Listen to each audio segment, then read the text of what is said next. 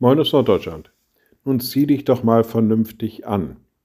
Wenn man solche Hinweise bekommt, dann ist man nicht wirklich begeistert.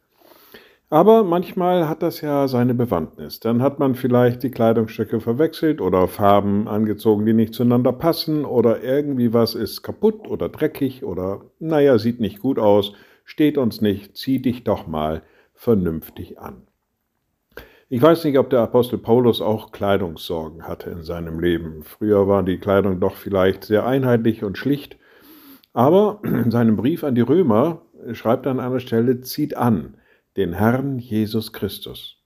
Also er wollte seinen Empfängern, also den Briefempfängern, den Römern, sagen, ihr solltet euch vielleicht mit anderen Dingen kleiden, etwas anderes überziehen, etwas anderes zu eurem Wesen machen.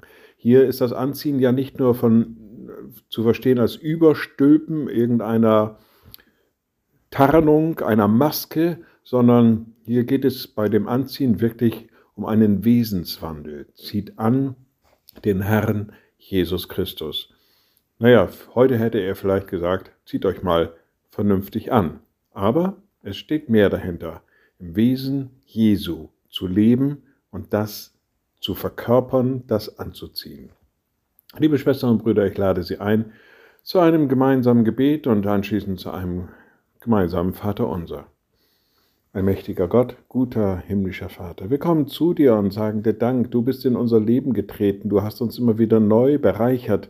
Durch deinen Sohn bist du in unsere Welt gekommen und wir dürfen ihm nachfolgen. Gib, dass wir sein Wesen anziehen, dass wir es leben, dass es an uns sichtbar wird.